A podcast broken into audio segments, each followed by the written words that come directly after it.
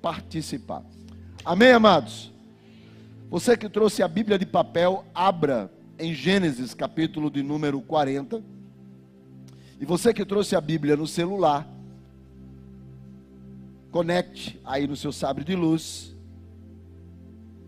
Em Gênesis capítulo 40, deixando ele claro em modo avião, para na hora da mensagem que Deus estiver falando contigo, o diabo não atrapalhar usando o WhatsApp.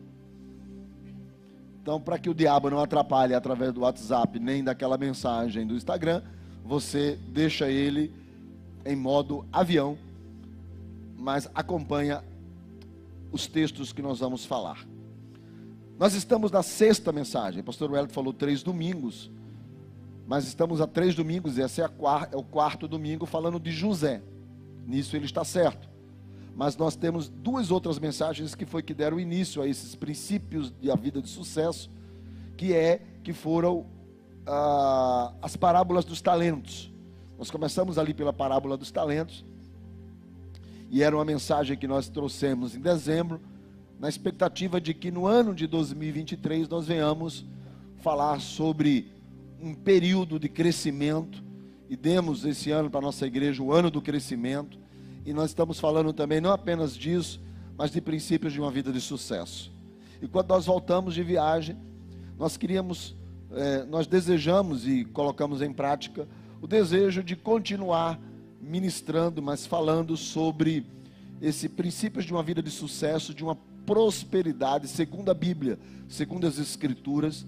E, e a gente foi buscar um personagem que nós pudéssemos é, olhar para ele e ver como que essa pessoa foi abençoada, foi próspera, servindo a Deus em momentos muito difíceis, porque uma pessoa próspera segundo as Escrituras, não tem a ver com riqueza, não é alguém rico.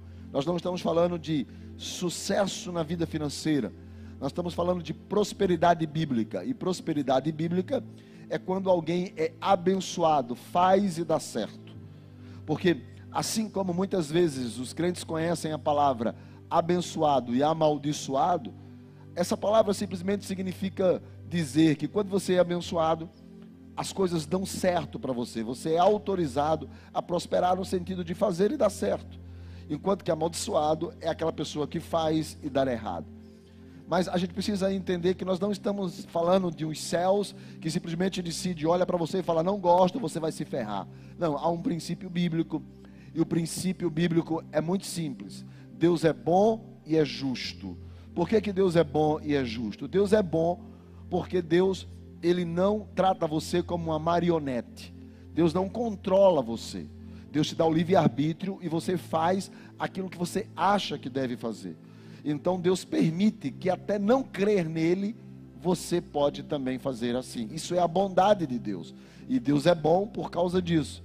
Ao mesmo tempo, ele é justo, porque sua, as suas escolhas, o seu comportamento, a maneira que você age, ele vai fazer com que você colha isso. E a colheita das suas escolhas, elas não interferem na vida das pessoas, ela começa interferindo na sua vida. Então você planta, você colhe. Então Deus, pela sua infinita bondade, permite que você plante o que você quiser, mas pela sua justiça, você vai colher a semente que você plantou. E, e, e baseado nisso, uma vida de sucesso, uma vida de princípio de sucesso, é exatamente isso você, o seu padrão de comportamento, a maneira que você se comporta, é a maneira que você vai acabar colhendo essas suas decisões. Por isso que nós começamos dizendo nessas três mensagens, primeiro que José nasceu para vencer, depois nós dissemos que José, na casa de, de, de Jacó, ele, ele acabou galgando alguns inimigos, que eram seus irmãos, pelo seu padrão de comportamento e falamos como que José estava vivendo na casa dos pais e depois nós falamos que José era um homem sonhador e ele tinha planos e projetos e que esses planos e projetos foram dados por Deus. Por causa disso ele também ganhou inimigos que os seus irmãos e ele terminou lançado em uma cisterna e nessa cisterna que ele foi lançado, dali ele foi vendido como escravo e ele chega ao Egito e é vendido à casa de Potifar e ele se torna um escravo raso, depois ele se torna o mordomo da casa. E nós percebemos, porque no capítulo 39, diversas vezes está escrito: e o Senhor era com José, e o Senhor era com José, e o Senhor era com José. Ou seja, Deus estava na vida de José, até mesmo nas adversidades e nas perseguições. Porque tem muita gente que acha que servir a Deus ou entregar a vida a Jesus, tudo vai ser mil maravilhas. E não é. Não existe, não existe mil maravilhas, mesmo servindo a Deus. Nós entendemos, olha só o que, é que a Bíblia vai dizer: lá no céu, Ele enxugará do nosso rosto toda lágrima. Significa dizer que vida plena, perfeita, somente lá no céu. Aqui na terra, nós temos também períodos de lágrimas. E esse período de lágrimas há uma promessa, dizendo: olha, você vai chorar aqui na terra, mas quando chegar lá, ele enxugará do rosto toda lágrima. Então, na terra, nós temos desertos, na terra nós temos adversidades, nós temos sofrimento, nós temos perseguição, nós temos calúnia, nós temos fofoca, nós temos injustiça, nós temos abandono, nós temos tantas coisas, ou seja, nós temos percas. Mas essas percas ou essas pedradas que nós levamos, elas precisam, nós precisamos entender que elas não podem moldar e definir a nossa vida. E muita gente, por causa dessas percas, dessas tristezas, dessas angústias, dessas perseguições, desse sofrimento, deixa que estas coisas moldem a sua vida. Por isso que quando José é, é, é, é acusado de forma injusta e é lançado no cárcere, naquele momento, José poderia, como em toda a sua vida, se tornar uma pessoa extremamente amarga. Só que você vai perceber, no verso de número 21 do, do capítulo 39, que o carcereiro acha graça em José. Sabe, que José, é, olha, o Senhor era com José, Deus foi bom com José, ele foi benigno, de maneira tal que deu graça, mercê, favor perante o carcereiro. Ou seja, o carcereiro olhou para José e gostou dele. Então, José poderia ser alguém amargo, poderia, mas o carcereiro gostou dele. Irmãos, não tem, a gente não consegue, sabe, é, é, é olhar para alguém e ser conquistado por alguém que está sempre de cara feia, sempre chateado, sempre bicudo, sempre resmungão, sempre crítico. A gente não consegue. Então José, ou seja, não tinha esse perfil de maneira tal que, mesmo tendo sofrido a injustiça da casa de Potifar, a calúnia na casa de Potifar, a, a, a, o abandono, porque ele é lançado no cárcere, ele perde o seu status de mordomo e é lançado no cárcere, mesmo diante de tudo isso, José não era uma pessoa amarga. A gente vai perceber isso, porque durante todo o trajeto da sua história, você vê que José, quando chega em algum lugar, como chegou na casa de Potifar, como chegou no cárcere, como vai chegar no palácio de Faraó, em todos esses lugares, José, ele prospera. O Senhor é com José. As coisas que ele fazia prosperava, as coisas que ele colocava a mão dava certo, porque José não era uma pessoa amarga. Então, se há um dos princípios que a gente entende de alguém que tem Sucesso na vida é que ela não é uma pessoa bicuda, ela não é uma pessoa amarga, ela não é uma pessoa chata, ela não é uma pessoa cri-cri. Quem está entendendo? É, você conhece alguém assim que você olha, o cara está sempre de cara feia, ele nunca está satisfeito com nada, ele já acorda de mau humor e vai dormir de mau humor. Você conhece alguém assim, sim ou não?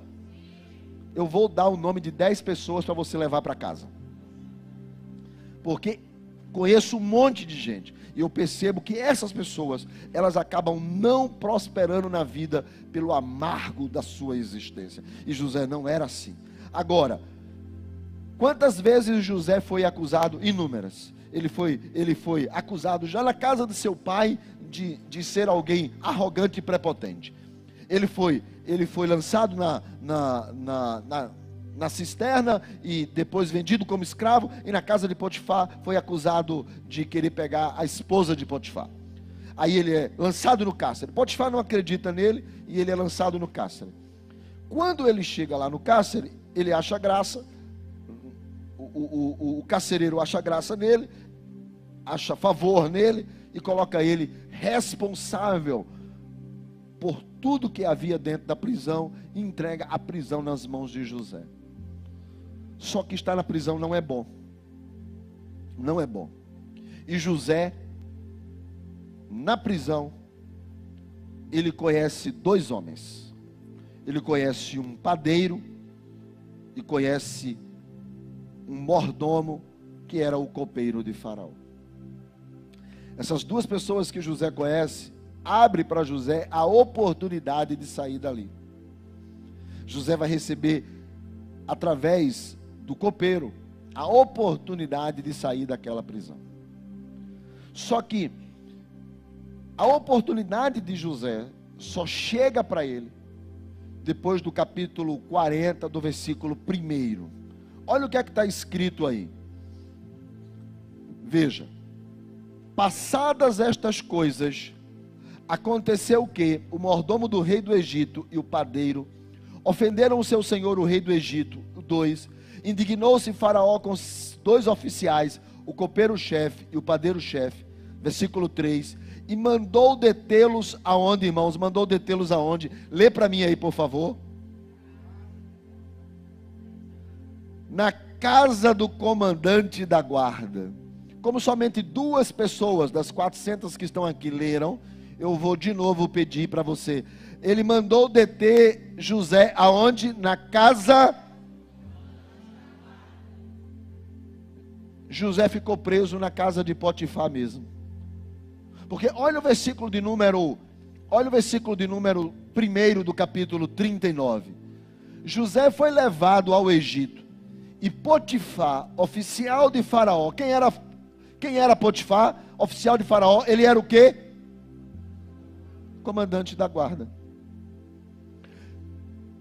Quando a Potiféia, a mulher do Potifar, acusou José,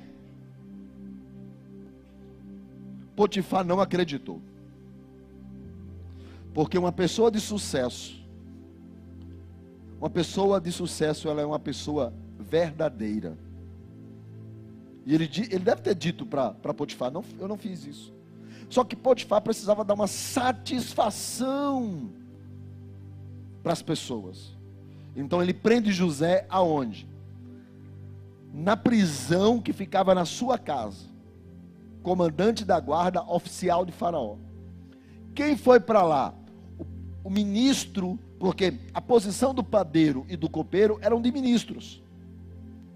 Então foi para lá os oficiais de Faraó que Faraó indignou-se por alguma coisa e mandou prendê-los. E mandou prendê-los aonde? Em uma prisão de presos do rei, presos do palácio.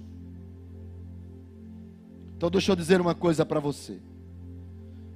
José era mordomo de Potifar e foi lançado na prisão. Você pode até achar que era uma perca, mas não é poderia ser perca nos olhos humanos, mas Deus estava promovendo José, já prisioneiro de Faraó. O que muita gente acha que é perca aos olhos do homem, Deus está preparando um projeto que vai ser executado nos céus para abençoar a sua vida. Porque olha para onde José vai: para a prisão dos oficiais de Faraó, irmão. Então, o que para muita gente acha, mais ou menos assim, José é filho de Jacó, aí é lançado na, na, na cisterna, é vendido como escravo, vira empregado de Potifar e é lançado no calabouço da prisão. Muita gente, quando olha, olha assim, mas o céu olha diferente. O céu olha assim: José está na casa do seu pai mas Deus tem o trono do Egito preparado para ele. Aí Deus faz, vai para a cisterna, da cisterna vai ser escravo, depois de ser escravo, vai ser prisioneiro de Faraó, para ali ser levado ao trono do Egito. Você está entendendo? Aquilo que você pensa que é ruim, Deus está escrevendo uma história maravilhosa para a sua vida. Então vou começar a lhe chatear. Vira a pessoa que está do seu lado e diga para ela: deixa de reclamar.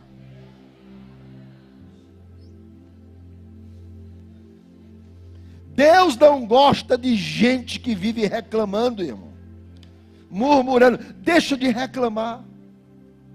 Porque Deus está construindo algo extraordinário para você. Segundo, olha só. Segundo, não, nem sei se é segundo, se é terceiro, mas presta atenção.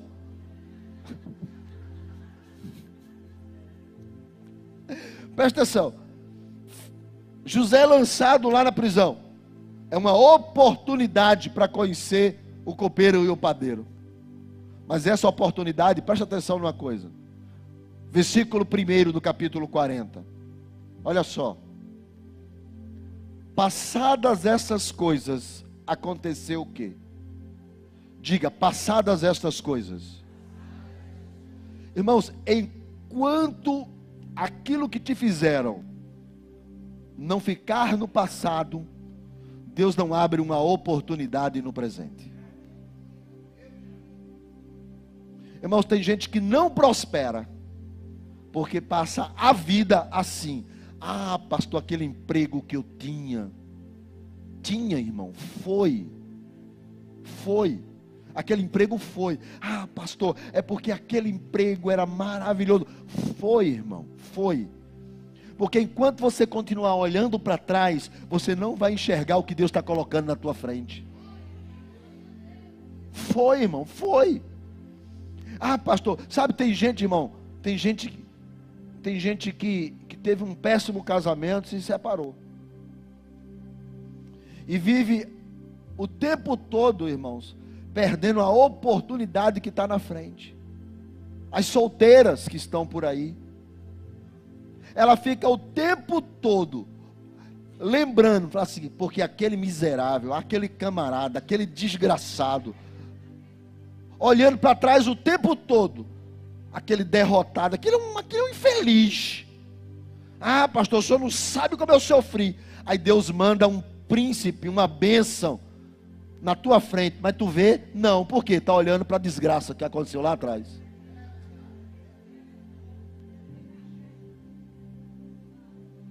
E por causa disso não enxerga o que Deus está colocando na frente. Quem está entendendo isso diz amém. Tem gente que fica lembrando de um passado de glória, irmão. Ah, pastor, porque naquela época eu era importante, agora eu não sou mais. Eu vivi isso. Eu vivi isso. Outro dia desse eu estava numa deprê grande. Estou falando aqui porque a gente está entre família, amém? Vai sair na internet, mas tudo bem.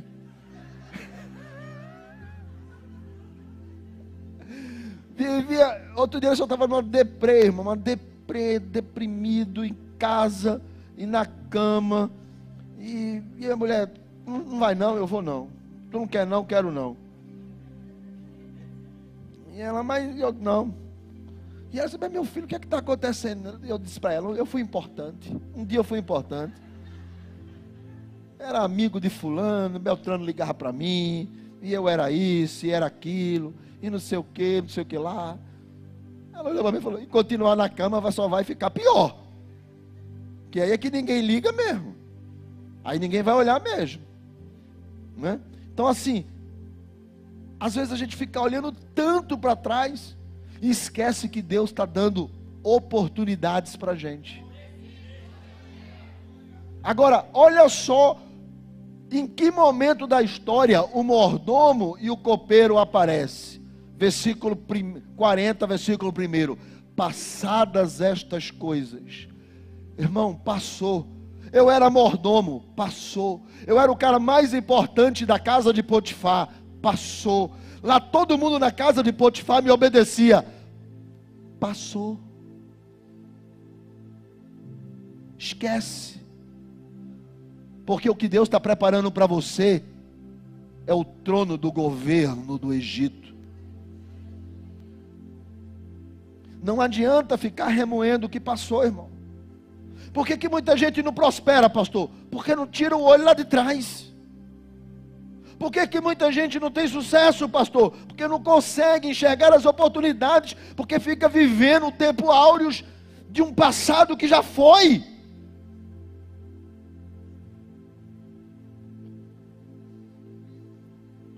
Por isso, irmãos, que quando José é lançado na casa do na quando José é vendido para a casa de Potifar, ele achou que ali era o melhor, mas o melhor não, o melhor ainda não tinha chegado. E quando ele é lançado no cárcere, ele sabe que ali não é bom, mas ele esquece o passado, porque Deus está construindo uma nova oportunidade. Deus está o tempo todo no controle. E quando ele conhece o copeiro e o padeiro, os caras têm um sonho. Os caras têm um sonho. Os caras sonham lá. José chega trabalhando, vindo. Capítulo 40, versículo 6 diz assim: Vindo José pela manhã, viu-os, e eis que eles estavam turbados, eles estavam meio perturbadão. Então José perguntou a eles, versículo de número 7. O que é que vocês têm hoje? A última parte que está triste o semblante de vocês. Uma pessoa de sucesso, ela se comunica, ela se relaciona, ela se interessa pelo outro. Agora imagine se José olhasse para aqueles caras e os caras tudo, e José dissesse: Ih, problema não é meu, não. Quem tem seus filhos que crie. Não estou nem aí. Ó, comida, pá, e fosse embora teria tido a oportunidade de interpretar o sonho e sair da prisão? Não. A gente precisa entender que nós precisamos nos comunicar com os outros, seja na alegria ou na tristeza, nós precisamos nos relacionar. Uma pessoa de sucesso se relaciona, irmãos. É impressionante, porque as pessoas, nós estamos vivendo uma geração de internet, que é uma coisa absurda absurda. Eu digo para as pessoas assim: ó, fala com fulano aí, para saber se a gente já pode ir, porque daqui a duas horas eu tenho um compromisso, então eu quero ir agora. Estou falando da minha casa, de mim mesmo. 40 minutos depois eu digo: e aí, falou com ele? Fulano é, disse o que para você? Ele não respondeu ainda. Como não respondeu? Não, eu mandei uma mensagem pelo WhatsApp. Falei, eu mandei tu ligar, eu mandei tu falar. Mas eu mandei uma mensagem, não é a mesma coisa. Então nós estamos vivendo uma geração de pessoas que estão se fechando dentro de casa, dentro das suas redes sociais, e não estão se comunicando. Vivendo uma mentira virtual, porque ninguém vê ninguém triste no Facebook e no Instagram. Não vê ninguém triste. Todo mundo no Instagram é perfeito. Todo mundo no Facebook é de sucesso. A gente precisa entender que Deus quer que a gente se comunique. Porque a gente só vai interagir na vida do outro e criar oportunidades se a gente interagir. Se a gente não interage, não tem oportunidades. Porque a gente não se comunica, porque a gente não se conecta. Então José chegou na, na, na carceragem, os caras estavam tristes. Ele falou: Eu quero saber o que. Está triste por quê, irmão? O que é está acontecendo? Fala para mim, eu estou aqui para te ouvir. Caramba, a gente teve um sonho irado, irmão, irado, meio doido. Falou: Conta para mim, que esse negócio de doido é comigo mesmo. Trato com doido todo dia. O cara falou, eu tive um sonho assim, sabe? Eu estava passando, tinha uma videira, e aí a videira tinha três espigas, e eu peguei as uvas que estavam nessas espigas, Emílio. Três, três, três ramos, e tinha três ramos assim, eu peguei as uvas dos ramos e, e espremi assim no copo, e peguei o copo e dei para Faraó. E aí ele falou assim: Ah, isso é fácil. Deixa eu interpretar. As três ramos são três dias. Daqui a três dias você vai sair daqui e vai voltar a exercer o teu ministério lá no palácio. Faraó vai te chamar e você vai ser colocado lá. Você vai de volta servir a faraó. É mesmo? É, vai dar tudo certo. Aí o outro de lado olhou assim e falou assim: caramba, esse negócio é bom. Eu também tive um sonho. Deixa, deixa eu te contar. Conta aí. É o seguinte: eu vim andando e, e de repente eu olhei, tinha três cestos. Eu estava levando três cestos de pão. Era, era arte de padeiro, coisa mais linda do mundo. E de repente veio umas aves e começaram a comer os cestos que estavam na minha cabeça. É coisa boa também? José olhou para ele e falou: Não. O que é que vai acontecer? Mais ou menos a mesma coisa. Também daqui a três dias. Eu vou ser livre? Não. Morto. Vão arrancar a tua cabeça e colocar o teu corpo pendurado para as aves dos céus comerem ele. Agora deixa eu te dizer uma característica de uma pessoa de sucesso. Ela não enrola, nem engana, nem conta meia história, nem mente. Por isso que José ganhou confiança na casa de Potifar e ao invés de ser morto, foi para a prisão dos oficiais. Por isso que ele ganhou a confiança do carcereiro porque ao invés de ele chegar lá como um, preso raso, já foi logo tomando conta da prisão. Por quê? Porque José era alguém transparente e de verdade. Sabe qual é o problema das pessoas? É que elas não gostam de contar a verdade, elas gostam de enrolar. Deixa eu te dizer uma coisa. Sabe por que, que José foi tirado da prisão? e levado à presença de Faraó, porque Faraó teve um sonho. E depois do sonho que Faraó teve, Faraó chamou os adivinhos, ninguém conseguia resolver o problema do sonho. Então Faraó lembrou, aí o copeiro estava de lado, lembrou que tinha José.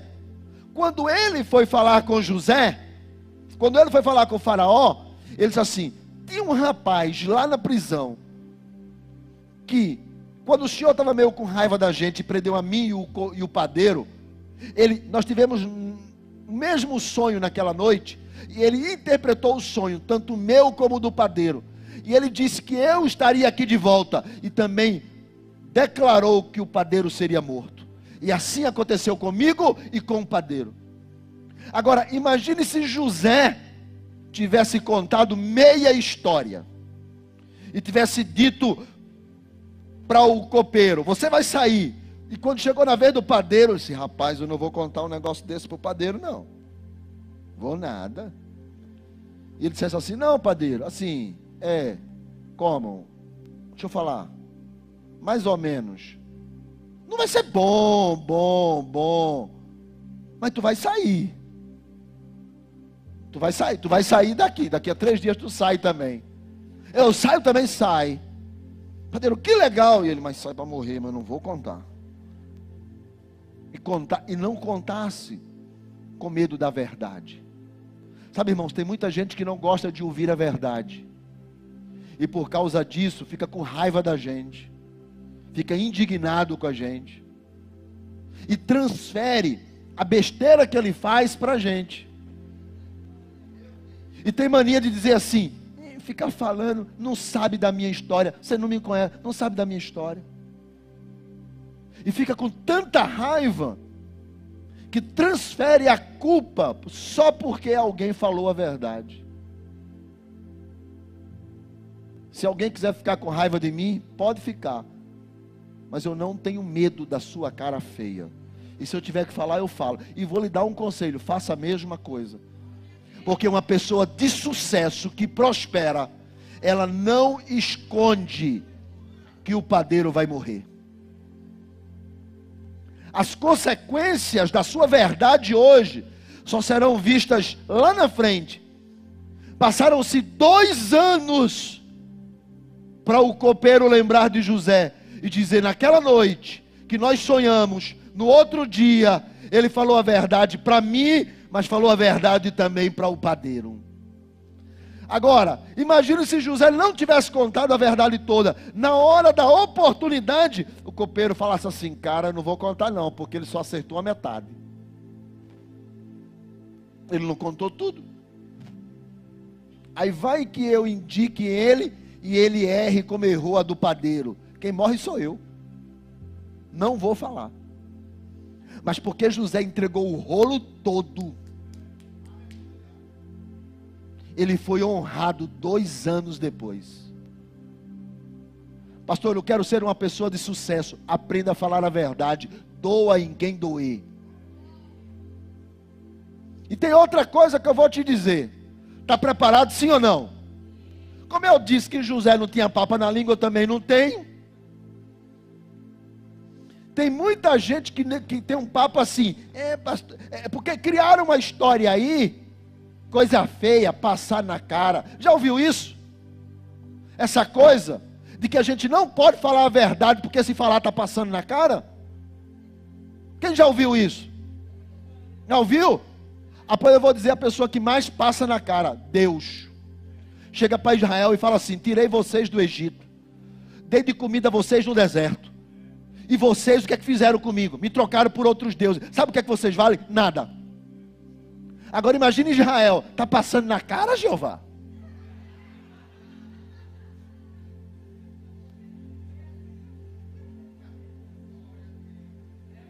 Vou falar uma coisa para você. Pastor, o senhor passo na cara? Passou.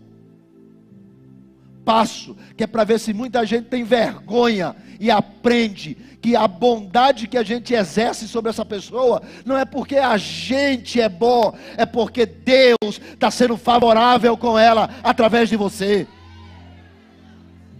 Para ela aprender a ser grato com o Senhor e ser grato com as pessoas que Deus coloca na vida. Porque se tem uma coisa que Deus não gosta é de ingratidão. Obrigado, irmã.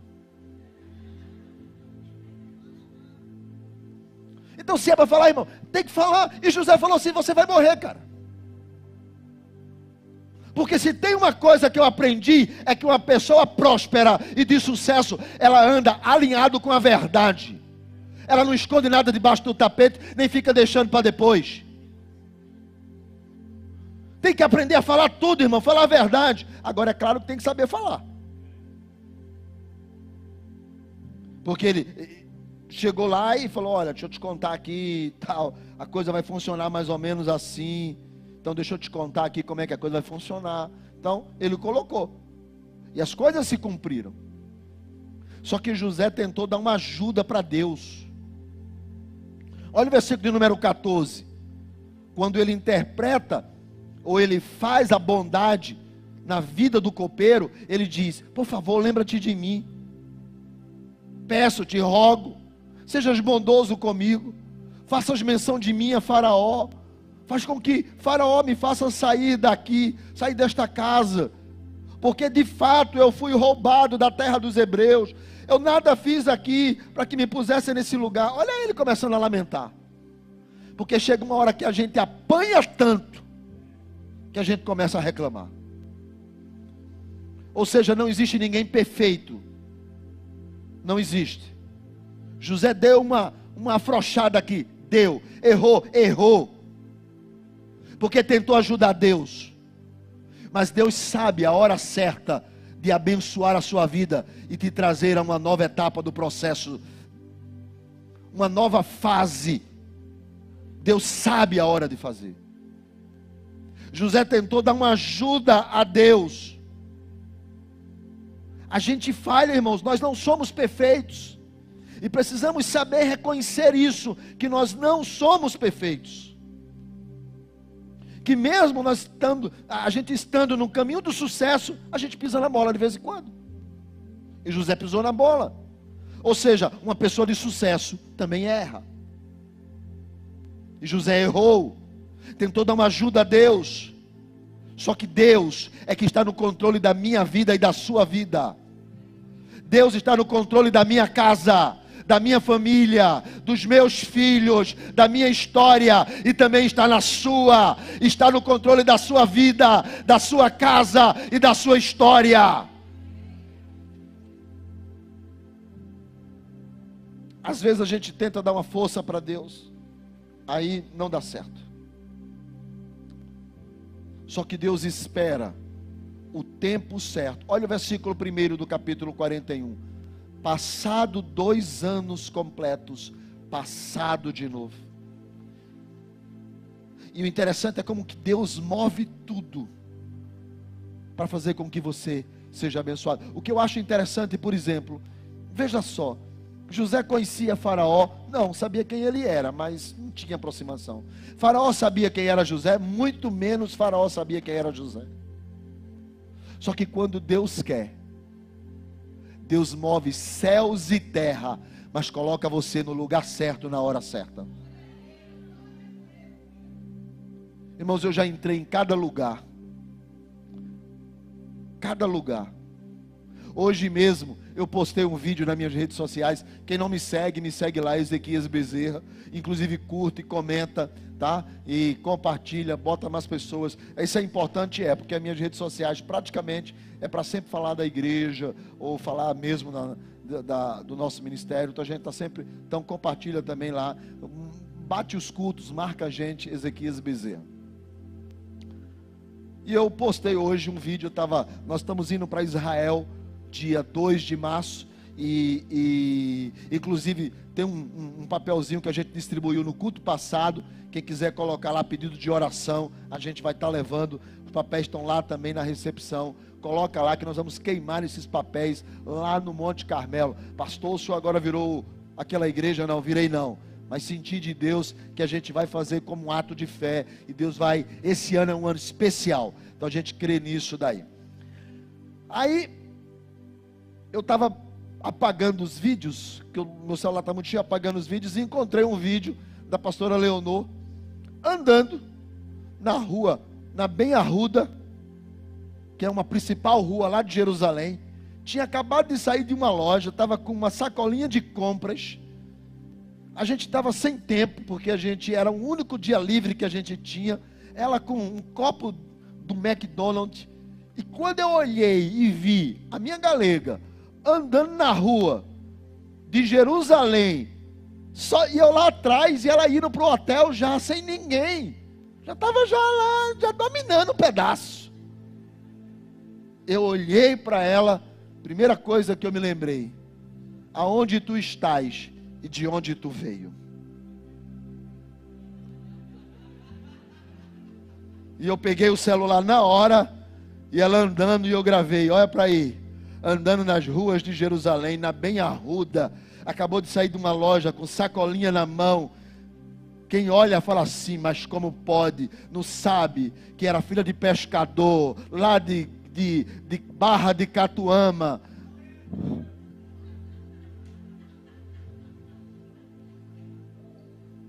E eu lá filmando lá, e ela olhou para mim e falou: Se botar isso, você vai ver. Eu falei: Não, vou botar não, vou botar não.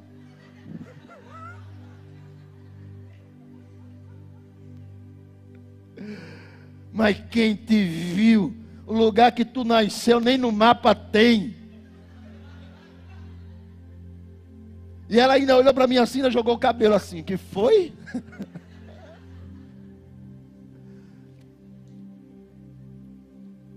Todos nós temos uma história.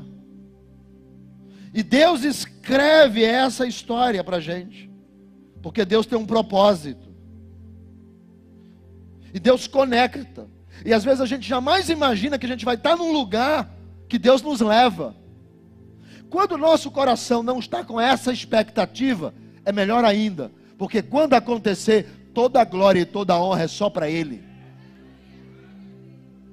Porque quando José tentou dar uma força para Deus, olha, lembra de mim, não sei o que, Deus fez o copeiro esquecer. Porque se Deus tem algo preparado para nós, é tudo dele, para ele, por causa dele, através dele, por meio dele. Por isso que quando Jesus chega fazendo milagre, o pessoal olha, tem alguma coisa boa que pode vir de Nazaré?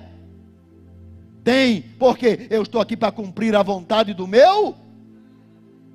Se você está para cumprir o propósito de Deus, Deus vai te levar por lugares que você nem imagina. E Deus, e Faraó tem um sonho.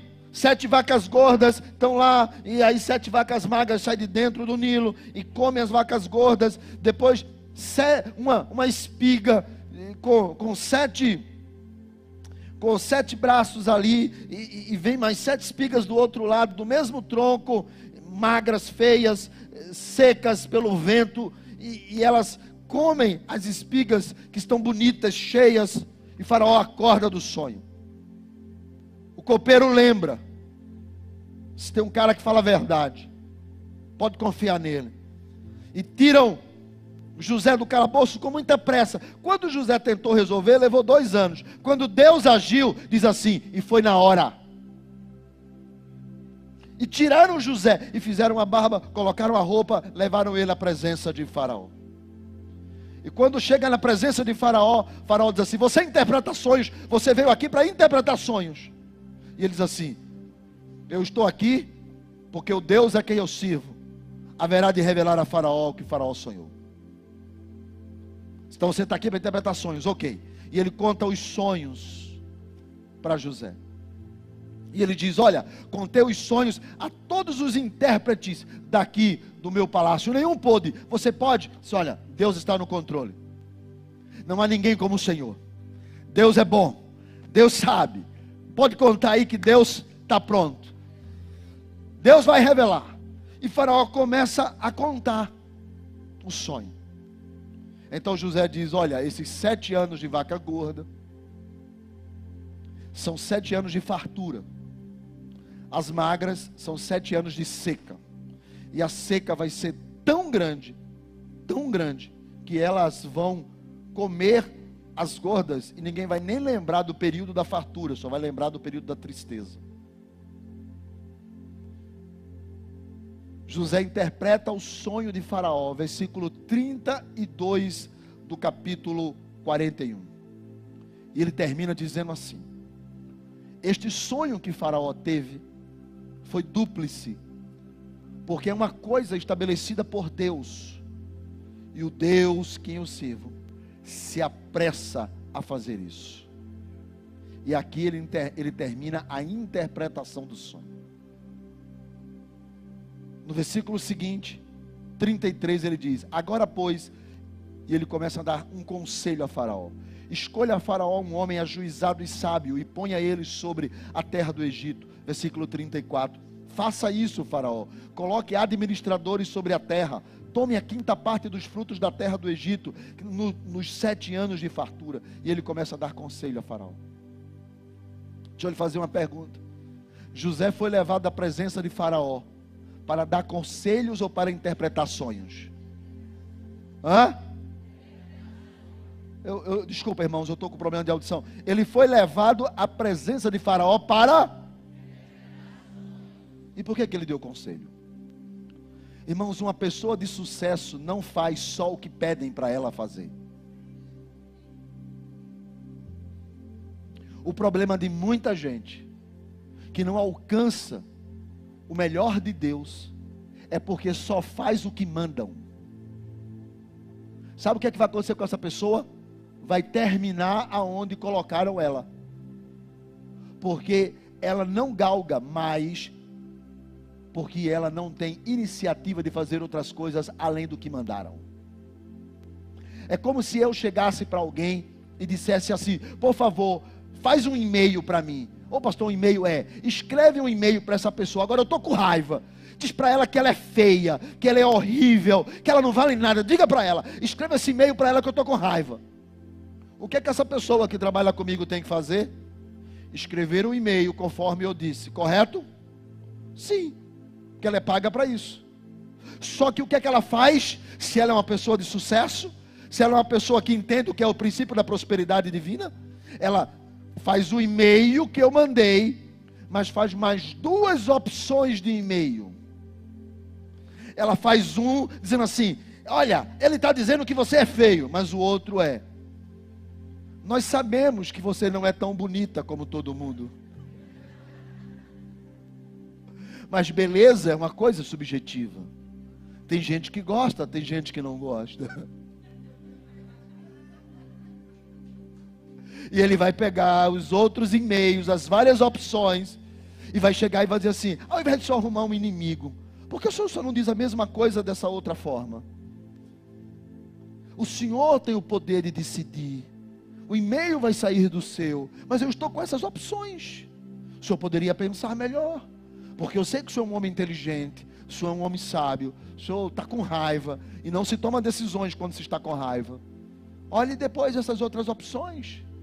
E você olha, quando surge uma oportunidade extraordinária, você vai lembrar de quem? De alguém que não faz só o que mandam. Porque o que faz o que mandam começa e termina no mesmo lugar.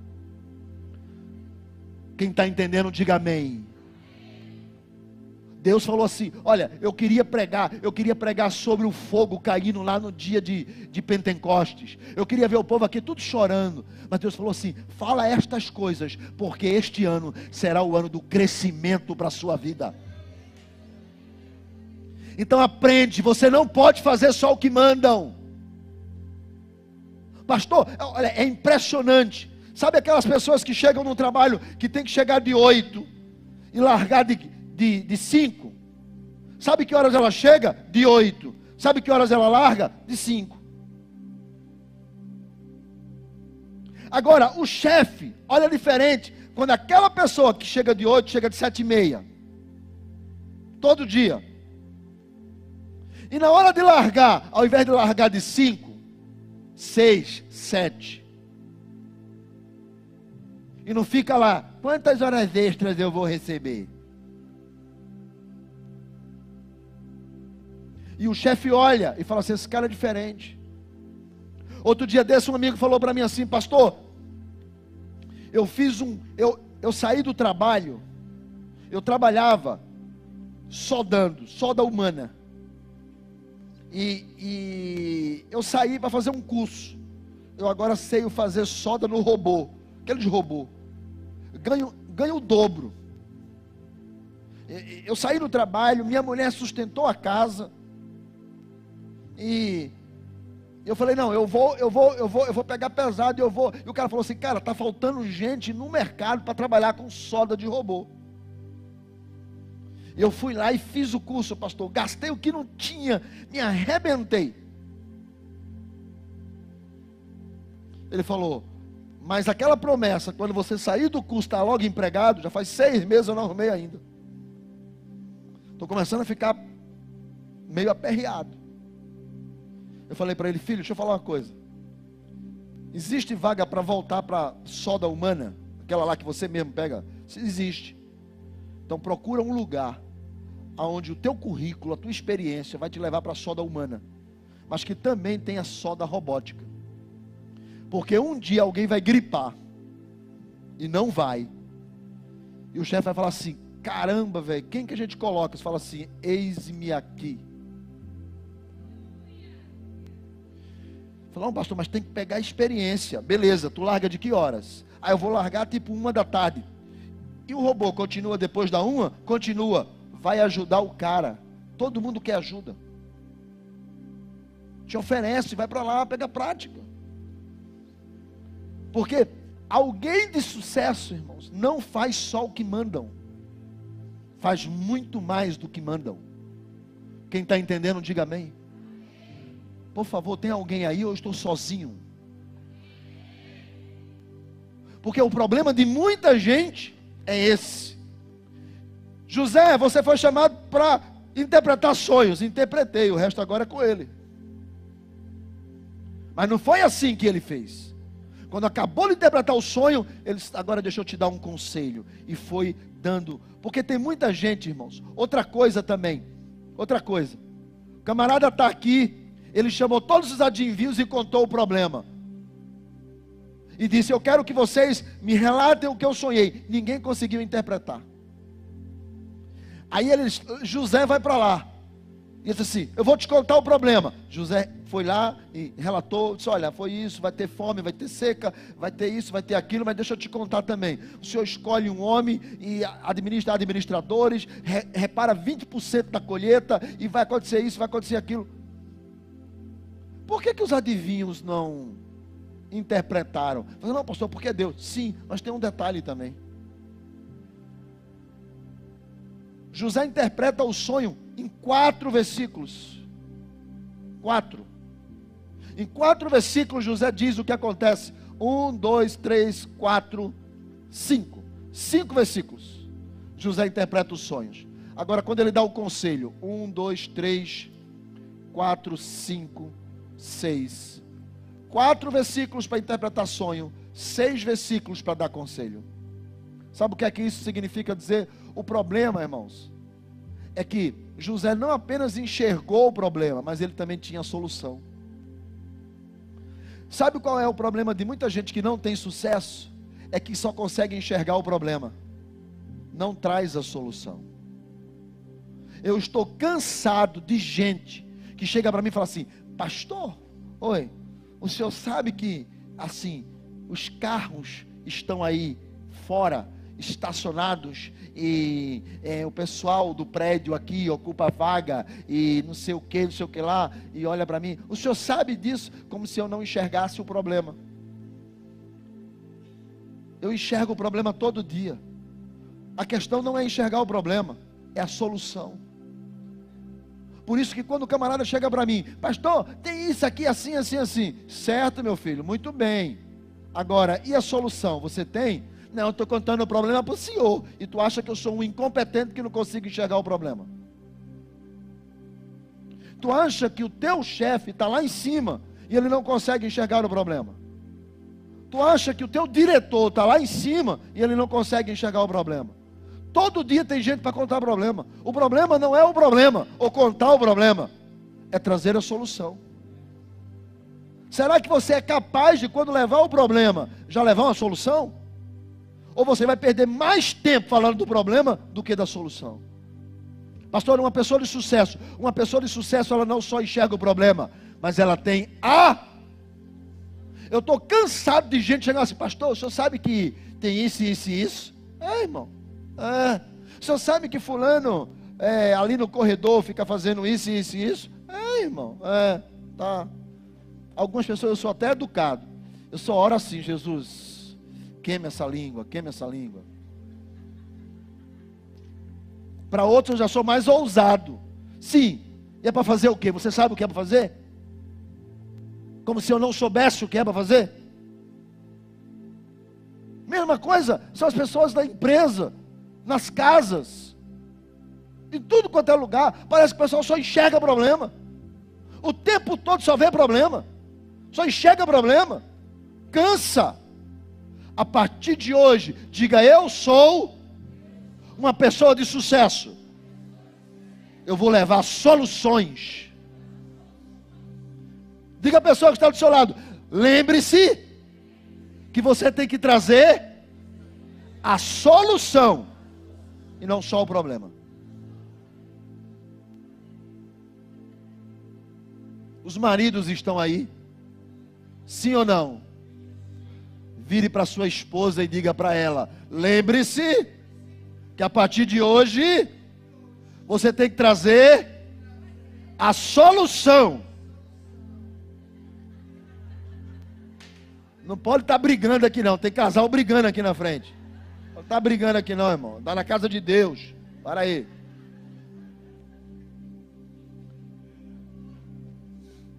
Uma pessoa de sucesso enxerga a solução e não o problema. Problema é só o trampolim para ele achar a solução.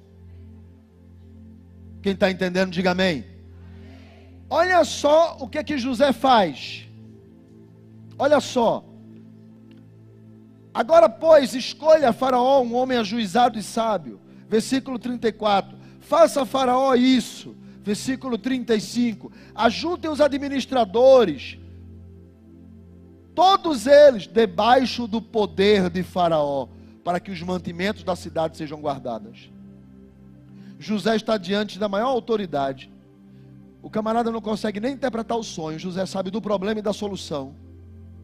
Mas mesmo assim, ele não chega para José e diz assim: Deixa eu falar para o senhor. O que é?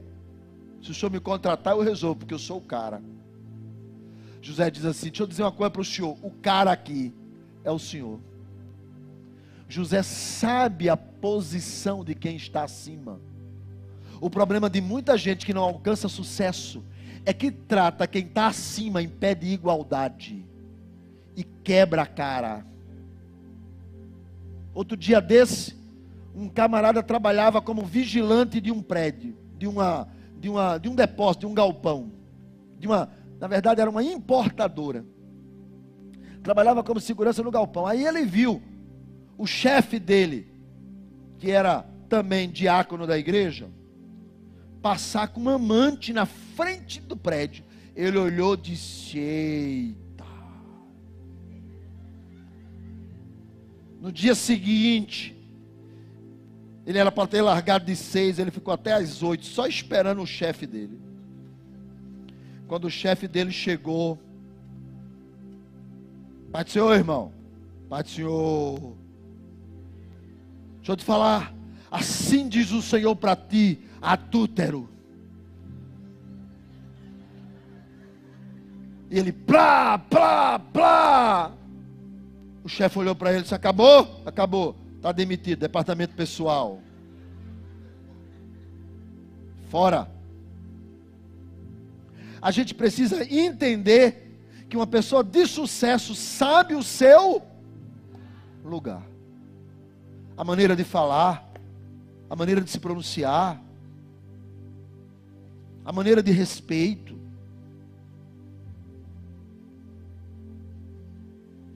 Eu sou amigo de algumas pessoas que chegaram a cargos públicos eletivos muito altos.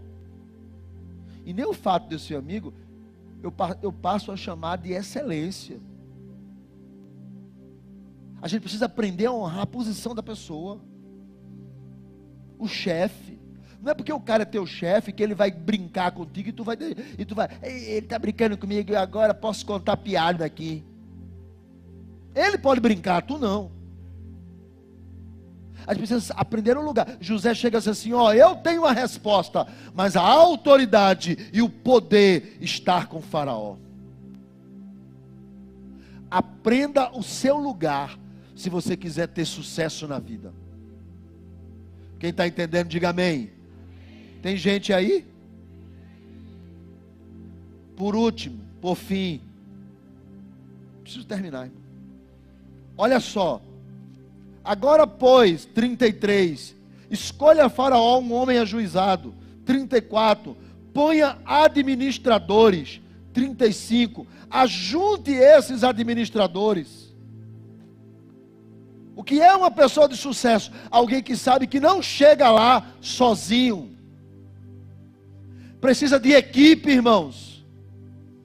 Até Deus viu isso quando olhou para para Adão e fala assim: não é bom que o homem esteja, vou fazer uma ajudadora. Ninguém chega sozinho, irmãos.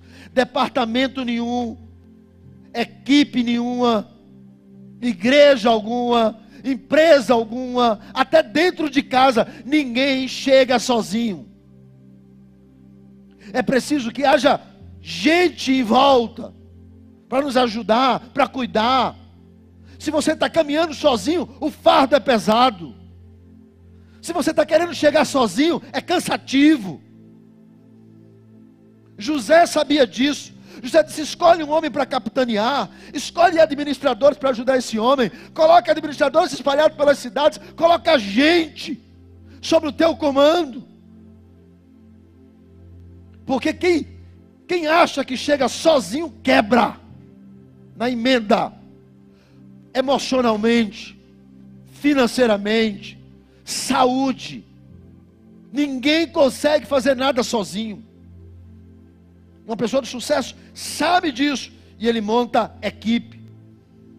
Agora, olha só também aqui, quando ele diz assim: faça, coloque esses administradores, versículo 34, e tome a quinta parte do fruto da terra. Uma pessoa de sucesso faz conta Uma pessoa de sucesso, irmãos, ela reflete antes de fazer. Ela pensa duas vezes.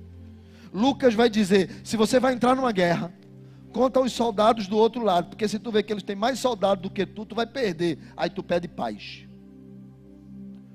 O que é isso? Analise antes de fazer qualquer coisa. Pense, irmãos. Pense antes de fazer qualquer coisa. Uma pessoa de sucesso pensa uma, pensa duas. Por isso que a Bíblia também diz: na multidão de conselhos, há sabedoria. Uma pessoa de sucesso precisa entender que ele não se coloca como a solução do problema. Por isso que José diz assim: olha, coloca homens, coloca pessoas, coloca gente. E Faraó disse assim: aí Faraó falou, não, mas tu és o cara. Mas ele não disse para Faraó, eu sou o cara. Mas a maneira que ele colocou, deu para entender que ele era o cara. Então a maneira que você se pronuncia, a maneira que você fala, reflita isso, irmãos. Reflita, porque você pode estar perdendo oportunidades. Porque você não analisa antes de fazer, porque você não pensa duas vezes, ou porque você não entende o seu lugar, ou porque você fala de uma maneira que não é conveniente. É a maneira que você fala, bota para você fora do lugar da tua bênção. Então você precisa entender o seu lugar. Você precisa entender a maneira de falar. Você precisa analisar o ambiente. Por isso que quando José conta tudo isso, Faraó diz para ele: Eu vou colocar você como administrador da minha casa. Versículo 40 do capítulo 41. Eu vou colocar você como administrador da minha casa. Agora, o interessante é a palavra, porque Faraó colocou ele como administrador da sua casa, o carcereiro colocou ele como administrador do cárcere, ou seja, ele tinha experiências em pequenas coisas, de maneira tal que Deus honrou ele com grandes coisas. Quem não é fiel no pouco, não será colocado sobre o muito. Quem está entendendo isso, diga amém. Então, aonde você está, pastor? Eu estou aqui. Faça o melhor, seja o melhor, porque quem é fiel no pouco será colocado sobre o muito. E Deus leva José para lá. E José então recebe um anel, coloca roupas, sobe na carruagem e é apresentado a todo mundo como administrador. A Bíblia diz que José tornou-se o homem mais importante do Egito abaixo de Faraó. A Bíblia diz que José tornou-se a pessoa mais importante, mais especial, depois de Faraó. Só que quando José chegou lá, José tinha uma bagagem todinha atrás. E essa bagagem, por incrível que pareça, ele precisava deixar. As coisas que nos acontecem são para nos instruir não para nos aprisionar. Por isso que quando o faraó coloca José como a pessoa mais importante do Egito, ele também dá uma mulher para ele, Azenate, filha de Potífera, sacerdote de On. E entrega alguém que conhecia como é que as coisas no palácio funcionavam para ensinar o marido. E José tem dois filhos. Quantos eu falei? Dois filhos. A Bíblia vai dizer no versículo de número 50, no capítulo 41. Antes de chegar a fome, preste bem atenção. Antes de chegar a fome, nasceram dois filhos a José, aos quais lhe deu Azenate, filho de Potífera, sacerdote de On. 51. José ao primogênito chamou Manassés, porque disse: Deus me fez esquecer de todos os meus trabalhos e de toda a casa de meu pai. 52. Ao segundo filho, chamou-lhe Efraim, pois disse: Deus me fez próspero na terra da minha aflição. Dois filhos, Manassés e Efraim. Esses dois filhos tinham, os nomes tinham significados para José. José disse no primeiro filho: Deus me fez esquecer de todo o sofrimento aqui que eu trabalhei no Egito. E me fez esquecer dos dias da casa do meu pai.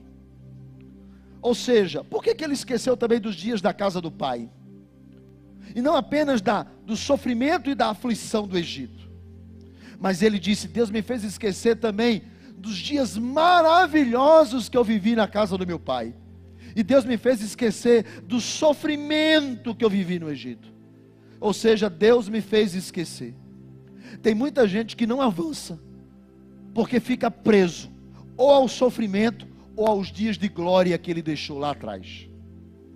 Porque ele falou assim: Olha, a casa do meu pai era maravilhoso, Deus me fez esquecer.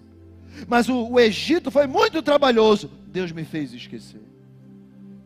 Muita gente não avança para a próxima etapa, porque está preso no passado. Uma pessoa, por isso que o capítulo 40 e 41, que é o capítulo do sucesso de José, começa, passado essas coisas, passado dois anos, passado, passado, passado. Aí ele chega, aí quando José chega no seu auge, ele coloca o nome do menino de Manassés, Deus me fez esquecer. Os José chega em casa e os dois meninos estão brincando. E, e Efraim está brincando com Manassés. Ele sempre chama o primogênito mais velho. Então ele diz assim: Deus me fez esquecer dos dias ruins e dos dias bons, para que eu viva um novo tempo na minha vida. Vem cá, meu filho, vem cá. E quando Manassés entra, aí ele agora chama o segundo oh, oh, Deus me fez prosperar, porque não há outro como Deus, não há Deus maravilhoso, Deus, Deus é extraordinário. Meu filho Efraim, vem cá. Às vezes alguém diz assim, pastor, eu não consigo esquecer. É verdade, eu sei, eu passei dois anos por isso. A gente tem coisas na vida da gente que a gente não consegue esquecer, tanto coisas boas como coisas ruins. Por isso que José não colocou, eu esqueci. José colocou, Deus me fez esquecer. Tem muita gente que diz, pastor, eu tenho talento, eu tenho capacidade, eu tenho tudo isso, e as coisas não funcionam. Por isso que José não disse no segundo filho, eu sou o cara. Ele disse, Deus me fez prosperar. Quem serve a Deus precisa saber que não há outro Deus como o nosso Deus. Não há outro Deus como o nosso Deus. Eu tenho dado aqui inúmeras dicas de uma pessoa de sucesso, mas não existe nenhum sucesso na vida do homem se Deus não fizer. Deus me fez esquecer, Deus me faz prosperar. É Deus e não há outro Deus como o nosso Deus. Nós não estamos aqui porque somos bons, nós estamos aqui porque Deus nos plantou. Nós vamos melhorar, sim, não porque nós somos maravilhosos, é porque Deus quer. Esse ano Deus vai abrir portas, esse ano Deus vai construir novas histórias, esse ano Deus vai fazer coisas extraordinárias. Pastor, e a verdade é, não porque eu mereço, mas porque Deus me faz, Deus me faz, Deus me faz. E não há prosperidade de Efraim, se primeiro não nascer Manassés. Deus não vai te colocar em lugares melhores se você não esquecer por onde você andou. Tem que parar com esse negócio. E olha só o que José diz: não apenas Deus me fez esquecer dos dias ruins, mas também Deus me fez esquecer dos dias bons. Porque quem vive no passado não consegue olhar o futuro. Porque ele está. Por que, que eu não consigo olhar para frente? Porque eu estou com a cabeça virada para trás. Só que às vezes a gente não consegue sair da masmorra do passado que a gente começou. Por isso que, capítulo 40, passados estas coisas. Capítulo 41, passado dois anos. E quando José senta no trono de governador, e tem dois filhos, Deus me fez esquecer. Os dias da casa do meu pai e os dias da prisão do Egito, Deus me fez esquecer. Porque Deus é Deus. E o interessante é que quando José traz Jacó e a família para o Egito, ele diz para os seus irmãos: diga para Faraó que vocês são, olha, vocês são criadores de gado, porque o povo aqui não gosta de criador de gado, eles não gostam. Diga para eles que vocês são criadores de gado. Só que era um criador de gado que estava sentado no trono do governo do Egito. Não importa quem você é, se Deus quiser, Deus faz. Deus é poderoso, irmão. Só quem conhece Ele, só quem tem intimidade do quarto secreto, só quem vai nas madrugadas, só quem clama no jejum, só quem dobra os seus joelhos, só quem adora o Deus verdadeiro. Porque José teve todas as oportunidades para escrever o Deus da casa de Jacó. Na casa de Potifar, ele disse para a mulher de Potifar: O Deus a quem eu sirvo, eu não pecarei contra ele. Quando ele chega na casa de Faraó, o homem mais importante do Egito, ele diz: O Deus a quem eu sirvo é quem revela sonhos, é o Deus a quem eu sirvo.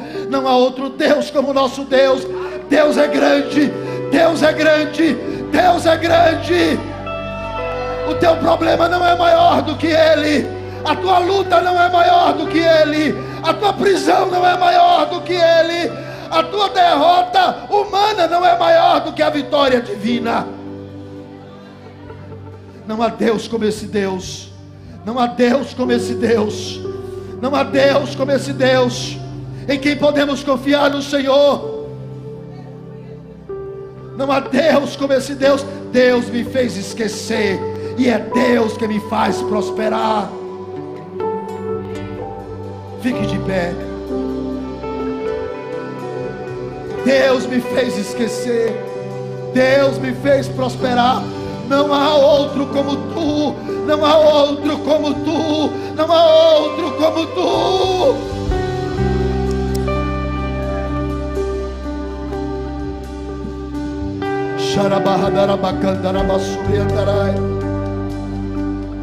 Oh Deus, nesta noite, Deus está te dizendo: ah, se há uma fase nova para a sua vida, esqueça Manassés. Deus me faz esquecer. Porque hoje, nesta noite, eu declaro Efraim para minha vida. Deus me faz prosperar. Apesar de toda a habilidade de José, os filhos dele não foi eu sou o cara, mas Deus é. Depois de tudo que José, o cara que sabe falar, o cara que sabe o lugar dele, o cara que sabe dar conselho, o cara que sabe interpretar sonho, mas quando chega na hora de ele honrar Deus, ele diz: Não há outro Deus como tu, não há outro Deus como o Senhor. O Senhor é Deus, Deus é quem está no controle, Deus está no controle da minha casa, Deus está no controle dos meus filhos, Deus está no controle da minha história, Deus está no controle da minha geração, Deus está no controle da Canaã, Deus está no controle desse ministério, Deus está no controle desses pastores. Deus, Deus, Deus, oh Deus, o Senhor é Deus, o Senhor é Deus.